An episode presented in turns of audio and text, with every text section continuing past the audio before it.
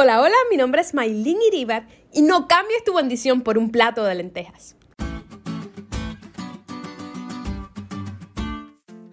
La historia que les traigo hoy es una anécdota hace algunos años atrás. En mi iglesia hicieron una programación especial y había que memorizar varios capítulos sobre el libro El hogar cristiano de Elena White y otros versículos de la Biblia. El hecho es que había una especie de dinámica en la que tú participabas y te daban regalos, pero los regalos no eran por lugar, sino que al final todos los que habían aceptado las preguntas se les entregaba un papelito con un número e iban tomando los regalos en ese orden. Como diría el buen cubano, básicamente a suerte y verdad. Habían Biblias, libros y algunas bolsitas con caramelos y bombones. El hecho es que participamos mi hermana y yo, y ella alcanzó regalos primero que yo. Y como no vio las bolsitas con caramelos y bombones, tomó el libro La oración de Elena White. Cuando llegó mi turno, quedé tan atrás en el orden que solo quedaban las bolsitas con dulces y todos los libros y las Biblias se habían agotado. Así que tuve que tomar mi bolsita, pero yo quería el libro que había ganado mi hermana. Cuando Ana me vio con la bolsa en la mano, no fue difícil convencerla para que me diera el libro a cambio de los bombones. Y recuerdo a la esposa del pastor decirle, pero muchacha, has cambiado tu bendición por un plato de lentejas. En la edición de hoy vemos a dos hermanos, Jacob y Esaú, muy diferentes entre sí. Esaú se le describe como un cazador robusto que corre por el campo, mientras que Jacob es visto como alguien quieto que se sienta en la tienda a meditar. Las promesas hechas a Abraham y confirmadas a su hijo eran miradas por Isaac y Rebeca como la meta suprema de sus deseos y esperanzas. Esaú y Jacob conocían esas promesas. Se les había enseñado a considerar la primogenitura como asunto de gran importancia. El que la recibía debía ser el sacerdote de la familia y de su linaje descendería el redentor del mundo.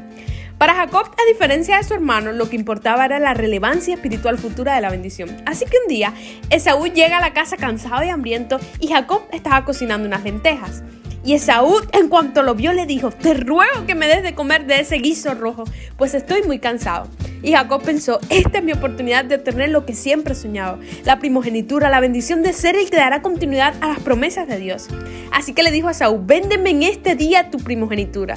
¿Y sabes qué le respondió Esaú? Sin pensarlo dos veces le dijo, he aquí yo voy a morir, ¿para qué pues me servirá la primogenitura?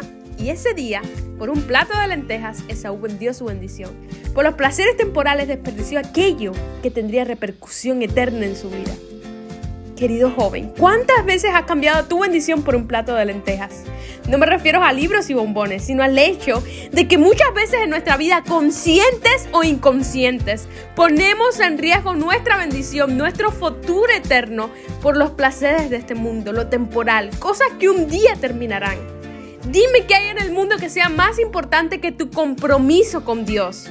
¿Qué hay en el mundo que sea mejor que decidir por Jesús? No esperes más.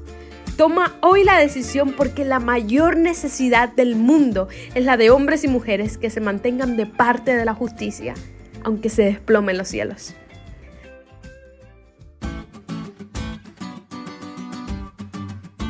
¿Te diste cuenta de lo cool que estuvo la lección hoy? No te olvides de estudiar y compartir este podcast con todos tus amigos. Es todo por hoy, pero mañana tendremos otra oportunidad de estudiar juntos.